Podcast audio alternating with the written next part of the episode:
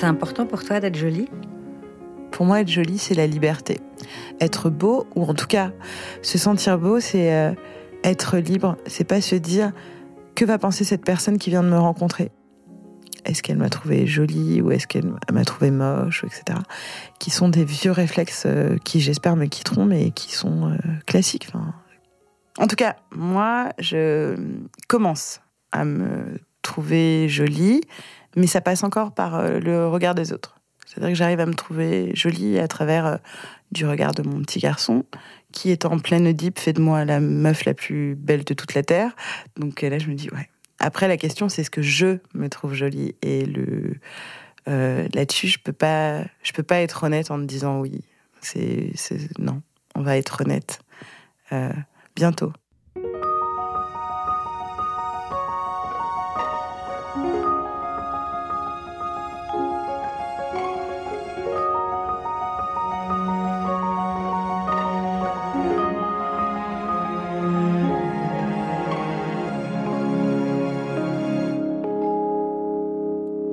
Navi est autrice, scénariste et chroniqueuse dans la presse. Elle a aussi été mannequin grande taille et bataille depuis des années avec cette question. Qu'est-ce qui fait qu'on se sent belle? Peut-on se sentir beau et gros dans une société qui voue un culte à la minceur? Je suis Clémence Cousteau et vous écoutez Regard, un podcast Birchbox dans lequel chaque épisode décortique le rapport d'une femme à sa beauté. Je suis rousse, j'ai les yeux verts, bleu vert. On m'a souvent dit que j'avais une tête de dessin animé, donc je ne sais pas comment le prendre, mais j'ai des grands yeux, euh, euh, donc, euh, et je suis assez souriante. Je fais 1m54, je fais une taille 42 là actuellement. J'ai vraiment une forte poitrine, on peut le, dire. Des fesses, des hanches cuisses, comme tout le monde finalement. Je trouve que je prends de la place euh, visuellement, ça c'est sûr. Et euh, je sais quand les gens ils me rencontrent, ils se souviennent euh, de ce à quoi je ressemble. Du coup, moi, je considère que j'ai un physique qui est plutôt atypique. J'ai un, papa qui n'a pas voulu de moi et une maman qui a associé mon physique à celui de mon père. Et ma petite sœur me disait récemment, le plus gros souvenir que j'ai de toi, enfant, c'est maman qui dit arrête de faire cette tête, on dirait ton père. Et le truc, c'est que mon père est détesté dans la famille à juste titre. Et donc, du coup, mon visage, c'est mon père. C'est très compliqué quand il y a quelqu'un qui a fait énormément de mal et où il y a eu beaucoup de violence, etc., euh, de se trouver beau parce que euh, ça me renvoie à une personne mauvaise et j'ai toutes ces expressions et j'ai ces yeux et j'ai grandi dans une maison où mon visage euh, c'était euh, l'image de la laideur. ma mère a beaucoup souffert avec mon père donc ça lui a rappelé beaucoup de souffrance de toujours m'avoir sous donc il y a eu un vrai rejet et de mon père et de ma mère donc tu vas pas avoir un psy, euh, voilà, tu te retrouves dans des excès. Ça peut être l'alcool, ça peut être la drogue. Moi, ça a été la nourriture. Ça a été les crises d'hyperphagie. L'hyperphagie, c'est manger ses émotions. C'est appelé aussi comme ça. C'est euh, se remplir euh, pour, pour avoir une carapace et, et, et être plus armé pour la vie. Et ma mère avait très peur que je grossisse. J'étais sa première fille. Et donc, du coup, elle me surveillait parce que du côté de mon père, il y avait beaucoup de surpoids. Et au premier signe de euh, petite joue d'enfant, voilà, vers 8 ans, euh, elle a décidé que j'allais grossir, que j'allais être quelqu'un de gros, donc elle m'a surveillée. Du coup, je faisais les régimes avec ma mère. 12 ans, j'ai fait un régime Wet Watchers. Mais le médecin lui a demandé d'arrêter parce que c'était pas bon pour ma croissance, parce que j'avais 12 ans. Euh, et surtout, il lui a dit, elle n'a pas de poids à perdre, elle est pile au milieu de la courbe. Et donc, du coup, j'ai commencé à cacher quand je mangeais des trucs euh, sucrés, des gâteaux, etc., à, être euh, dans ma tête une fille ronde, à me présenter comme une fille ronde. Et donc, du coup, régime, régime, régime quand même. Et j'ai déménagé de chez mes parents. Et après six mois, je monte sur la balance. Et là, je vois que je fais quelque chose comme 90 kilos. La dernière fois que je m'étais pesée, j'en faisais voilà 58. Et je suis tombée euh, dans les pommes. Mon corps a refusé de se tenir debout. Je me suis demandé comment c'était possible, comment j'avais pu ne pas voir en six mois comment on prend 30 kilos en six mois. Personne ne m'en avait parlé. J'avais un petit ami à l'époque, même à l'école, il y a vraiment eu un silence là-dessus. Et là, du coup, j'ai commencé à essayer des habits. rien ne m'allait. C'était comme euh, les gens qui sont en déni de grossesse et tout d'un coup, euh, ton corps euh, grossit quand tu apprends que tu es enceinte. Et ben là, j'ai essayé de mettre des jeans. Je me suis regardée dans la glace et je, je me suis dit, mais attends, depuis combien de temps tu t'es pas regardée dans la glace? Et voilà, ça a été un drame j'ai décidé évidemment de, faire un, régime sport. Je me suis fait liposucer, j'ai perdu du poids et puis j'ai repris tout le poids que j'avais pris plus 10 kilos. Et puis là, ça a été le début de... Euh, je fais un régime, je perds 10 kilos, j'en reprends 20, je perds 20, j'en prends 30, euh, jusqu'à mes 30 ans où je pesais 127 kilos. Et je rencontre une personne qui fait de l'acupuncture, donc je vais la voir. Euh, et puis on parle de poids. Et puis euh, un jour, en m'enlevant les aiguilles, elle me dit écoute, tu vas faire un travail pour moi. La prochaine fois, euh, jusqu'à la prochaine fois qu'on se voit, tu vas regarder dans la rue qui a ta corpulence et qui a plus de 60 ans. Donc je lui dis ok, pas de souci. Moi j'habite à Paris, je croise plein de gens et voilà. Elle me dit regarde-les, regarde comment ils s'habillent, comment ils bougent. Et puis voilà, on, en parle ensemble toutes les deux. Du coup, je m'attelle à regarder les gens dans la rue. Sauf que euh, en deux semaines, je croise pas une seule personne obèse de plus de 65 ans, voilà. Donc du coup, je comprends pas trop. Je vais la revoir en disant bah écoute, euh, écoutez, euh, j'ai croisé personne. Elle m'a dit ah mais c'est normal. Les personnes qui sont en obésité morbide de plus de 60 ans ne bougent plus de chez eux, ne peuvent plus trop en sortir. Et puis le reste, ils sont morts. Voilà. Quoi qu'il arrive, dans l'espace public, à 60 ans, tu seras plus là. Et six mois après, on part en vacances. Je suis assise dans un transat. Lucien euh, a un an et demi, ouais. Euh, il joue dans le dans l'herbe. Euh, il marche pieds nus. Il, il rigole et il court. C'est un enfant extrêmement dynamique. J'ai fait même le même modèle que moi enfant. donc c'est un enfant qu'il faut surveiller.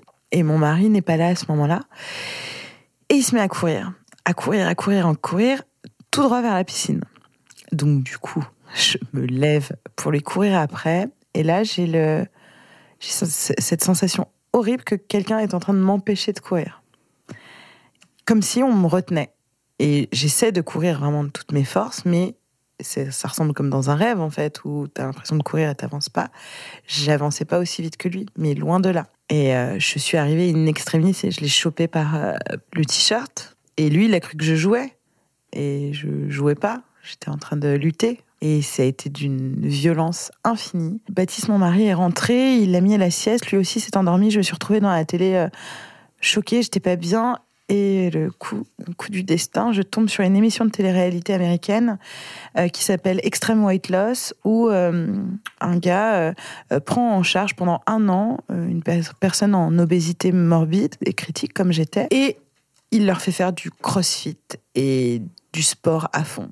Et là, j'ai vu des gens qui faisaient 200 kilos courir dans la montagne en montée et transpirer. Et moi, j'étais persuadée que je pouvais pas faire du sport. Je me suis dit, mais c'est pas possible, ils y arrivent. Et j'ai un ego. j'ai vraiment, j'aime bien les challenges. Et je me suis dit, mais moi aussi, je vais y arriver. Et j'ai commencé à me télécharger une appli de sport. Euh, j'ai téléchargé une appli pour euh, acheter euh, du matériel pour faire un petit peu de sport chez moi. Et j'ai commencé par 5 minutes par jour, 10 minutes par jour, etc. Et, et ça, ça a eu une répercussion énorme sur mon comportement alimentaire. Donc moi, c'est le sport qui m'a permis de régler un comportement alimentaire maladif que j'avais depuis, depuis mes 17 ans. Le sport commençait à me, faire me sentir bien. Et puis, il me donnait des vraies récompenses, comme tu tiens 7 minutes sur un vélo elliptique, et puis deux semaines après, tu tiens 12, et après 15, et après 20, donc tu as des résultats concrets. Et puis ton corps, au bout d'une semaine, commence déjà à changer. J'avais tellement de poids à perdre que le premier mois, j'ai perdu, euh, je crois, l'équivalent de 10 kilos, mais vraiment en clignant des yeux, quoi. Même pas en, m'affamant ni quoi que ce soit, en faisant du sport. Je me suis dit, euh, je, vais t'offrir un, état, c'est même pas un corps, c'est un état, une façon d'être qui va te permettre de courir après ton fils. Et du coup, on n'était plus du tout dans l'objectif. Euh, enfin, si, dans le fond, mais le premier objectif, c'était de me sentir bien. Euh, et c'était finalement rien à voir avec euh, est-ce que je vais être jolie, quoi.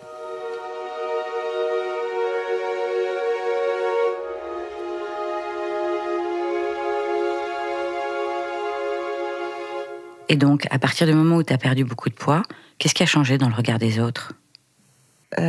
Dans ce qui a changé, voilà, dans le regard des autres, j'ai j'ai eu un moment assez marrant. Euh, C'était il y a deux ans. Euh, on est dans un bar. Tous les potes sont en terrasse parce que ça fume et je, je me dévoue pour aller chercher les verres. Et le bar est, bondé de monde. Euh, il y a plusieurs barman, mais, mais je n'arrive pas à me faire entendre. Et à côté de moi, il y a un jeune homme qui est plus grand que moi, mais qui fait les mêmes gestes que moi, à savoir appeler le barman, et personne ne le voit. Et donc on se retrouve tous les deux comme deux cons, voilà. Et, euh, et donc, du coup, euh, on, se regarde, on rigole. Et je lui dis, non, mais ça se trouve, on, est mort, on n'existe pas. Et euh, on est en train de se rendre compte que ça y est, on a, quitté le monde, parce que, regarde. Et donc, du coup, j'agite le bras, je dis, eh oh, eh oh, et personne ne se retourne. Donc, on commence à rigoler là-dessus. Et je lui dis, écoute, je pense que toi aussi t'es mort, je suis désolée de t'apprendre ça comme ça, mais là, je te vois et euh, t'existes pas non plus. Et on commence à rigoler. Et là, une fille arrive et le chope par le col pour lui rouler mais une, pelle de l'espace, quoi. Et moi, je suis là à côté et je suis ok, enfin, comme j'étais en train de parler avec lui, je suis un peu coupée dans mon élan et du coup, je, vais, vais pas les regarder s'embrasser, donc je regarde devant moi. Et donc, du coup, elle s'arrête et elle me regarde. J'ai vraiment l'impression d'être dans une série américaine, quoi. Et elle me fait, euh, ça va? Et je fais, oui. Et là, comme je sais pas quoi te dire, je lui dis euh, tu, veux jouer avec nous? On joue qu'on est mort et que personne nous voit. Et là, elle me regarde, genre, je me suis dit, je vais me prendre une baffe. Et, euh, et son mec, du coup, me regarde, genre, bon, euh, elle est relou, désolée, enfin voilà. Et, et, donc, du coup, ce qui est drôle, c'est qu'elle, elle arrive à choper le barman en deux secondes. Je, regarde son mec, genre, oh, ah, elle est vivante, c'est un truc de fou.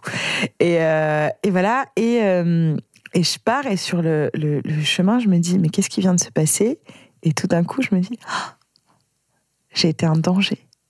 Cette nana m'a vu parler avec son mec, et pour la première fois de ma vie, je pense, elle s'est dit, attends, il y a une meuf qui drague mon mec, c'est quoi ce délire? Euh, Je vais marquer mon territoire.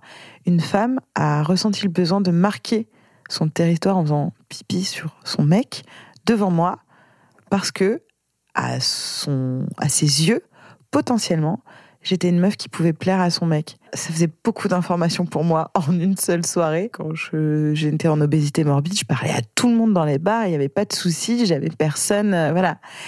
Et donc du coup, je continue. Moi, j'étais la bonne pote à qui on disait, franchement, Virginie, moi, je te laisse toute la nuit avec mon gars, je n'ai aucun problème. Et dans ma tête, je trouvais ça très vexant et surtout faux pas dans le sens où j'étais une, voleuse de mari, mais vraiment, il m'est déjà arrivé d'avoir euh, des amants, euh, des mecs qui avaient des nanas euh, super bien foutues, machin, etc. dans leur vie, et qui débarquaient chez moi aussi pour. Enfin voilà. Donc, donc vraiment, il n'y a pas de d'histoire de, de, de poids là-dedans. Par contre, les filles n'avaient pas peur de moi parce que quand elles me regardaient, elles voyaient quelque chose qu'elles elles ne voudraient pas être. Et généralement, on se méfie de Nana qu'on trouve soit mieux que nous, ou alors qu'on voit qu'elle a un comportement un peu chelou. Mais euh, c'est une histoire de femme à femme. On ne prend absolument pas en compte les goûts, euh, les désirs de, de la personne, euh, en l'occurrence par exemple du mec. Tu vois parler euh, ton mec avec une nana, et toi, si toi tu la trouves pas jolie, tu te dis non, ça, je m'en fous. Si tu la trouves canon, Là, c'est un problème. Tu te dis pas, ça se trouve, mon mec la trouve canon, moi je la trouve pas jolie, et inversement. Enfin voilà. Mais en tout cas, voilà, grosse, j'avais aucun problème à parler avec des, des mecs et des meufs dans les bars. Plus fine, euh, avec un gros décolleté et euh, des trucs comme ça, ça, ça, a été un peu plus. Euh, j'ai eu de nombreux marquages de territoire, et je trouve ça marrant et un peu flatteur. Donc en fait, c'est le, le, le, regard des femmes qui a changé sur toi. Enfin, c'est ce changement dans le regard des hommes ou dans celui des femmes qui t'a le plus marqué? Le regard des hommes dans la rue, c'est ce qui m'a le plus frappé. Flattée, incommodée, agacée, mise en colère, euh, rendue joyeuse. Enfin voilà, c'est vraiment un mélange de tout ça. Donc euh, je peux te dire par exemple, en colère, c'est moments où je me faisais draguer par un mec et j'avais envie de, de lui hurler dessus en lui disant, franchement, il y a huit mois, tu me regardais pas. Et ça me rend en colère ça me rend en colère parce que là, comme je me conforme à la société, bah, tout d'un coup, je t'intéresse. Hein, mais est-ce que je t'intéresserais toujours si je faisais 15 kilos de plus Et si je faisais 20 Et si j'étais obèse? Et donc voilà, j'avais un, côté... Euh, de quelqu'un en colère. Mais tu étais en colère de quoi en fait ah, J'étais en colère contre moi parce que j'avais trahi euh, une cause. C'est quoi cette cause? Quand je faisais 127 kilos, jamais une seule fois j'ai dit aux gens que j'étais complexée j'ai été modèle grande taille, donc mannequin grande taille.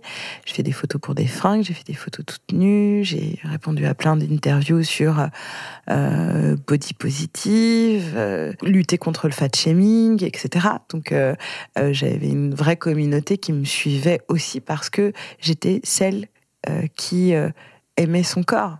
Et donc révéler aux yeux de tout le monde que je suis une immense fraude et que j'aimerais que tout le monde s'accepte comme il est, sauf moi, c'est difficile. Et cette colère-là, elle a été, elle a jailli un peu sur les autres parce qu'ils m'ont donné raison dans le sens où euh, je disais bah ouais, tu plais plus quand t'es mince, tu plais plus quand t'es en tout cas normée. Et après, avec le recul, je me suis dit alors attends, attends, mine de rien, t'as toujours eu un mec que tu fasses 127 kilos ou, 58 ou 65. Donc, ne rejette pas cette idée-là. Et pourquoi euh, tu plais plus aujourd'hui? Et je plais plus aujourd'hui aussi parce que je me sens mieux dans ma peau. Et je pense vraiment que je me suis trompée à ce moment-là quand je disais, ah, d'accord, je plais plus aux garçons parce que je suis plus mince. Peut-être que c'est le cas pour quelques gars, mais je plais plus aujourd'hui parce que je me sens beaucoup mieux surtout. Et à un moment, je faisais 75 kilos et je pensais la même chose de moi que quand j'en faisais 127. Donc c'est qu'il y avait bien un autre souci. Et le souci, c'était euh, quand est-ce que j'allais me vouloir du bien et être gentil avec moi. Le regard de l'autre, toi, ça a été très handicapant pour toi Ouais, mais moi, dans ma tête euh, et dans ma construction, les gens qui m'aiment, ils me trouvent belle. Donc du coup, si quelqu'un me trouve euh, belle, ça veut dire que potentiellement, il peut m'aimer un peu. Aujourd'hui, qu'est-ce qui fait que tu te trouves belle? Quand je vois euh, les, rides que j'ai euh, là comme ça au coin des yeux et, au niveau du nez, euh, parce que j'ai trop souri, dans ces moments-là, je, me trouve jolie. Je me trouve jolie quand un garçon me plaît trop, parce que je rougis et que j'ai pas besoin de mettre de blush. C'est plutôt cool. Il y a deux moments distincts où moi je me sens belle, quand je danse, parce que j'aime beaucoup danser quand je fais l'amour, où c'est le moment où j'oublie que j'ai des complexes. Je suis. Euh, c'est plus un sujet. C'est à ce moment-là dans ma vie où, euh, où mon corps et mon poids, c'est plus un sujet. On est là pour euh, quelque chose de plus grand que oh, j'ai un peu de, cellulite sur le cul. Ça, j'en avais plus rien à faire à ce moment-là. Et il y a un truc que je me suis dit récemment, c'est que mon fils est mon portrait craché. Gêne fort dans, la, dans la famille. Et il est trop beau. Alors je dis ça parce que c'est mon fils, tout le monde me le dit. Et du coup, à travers euh, ces traits qu'il a en commun avec moi, et donc du coup, euh, je vois plus mon père euh, dans Lucien, je me vois moi et l'amour que j'ai pour lui. Et donc du coup, voilà, je commence à me réconcilier là-dessus. Et puis du coup, je commence aussi à, à réécouter les gens qui me disent qu'ils me trouvent belle. J'ambitionne vraiment d'être une meuf de 40 ans bien nickel. Il, me, reste 5 ans pour euh, être euh, vraiment euh, bien dans mes pompes.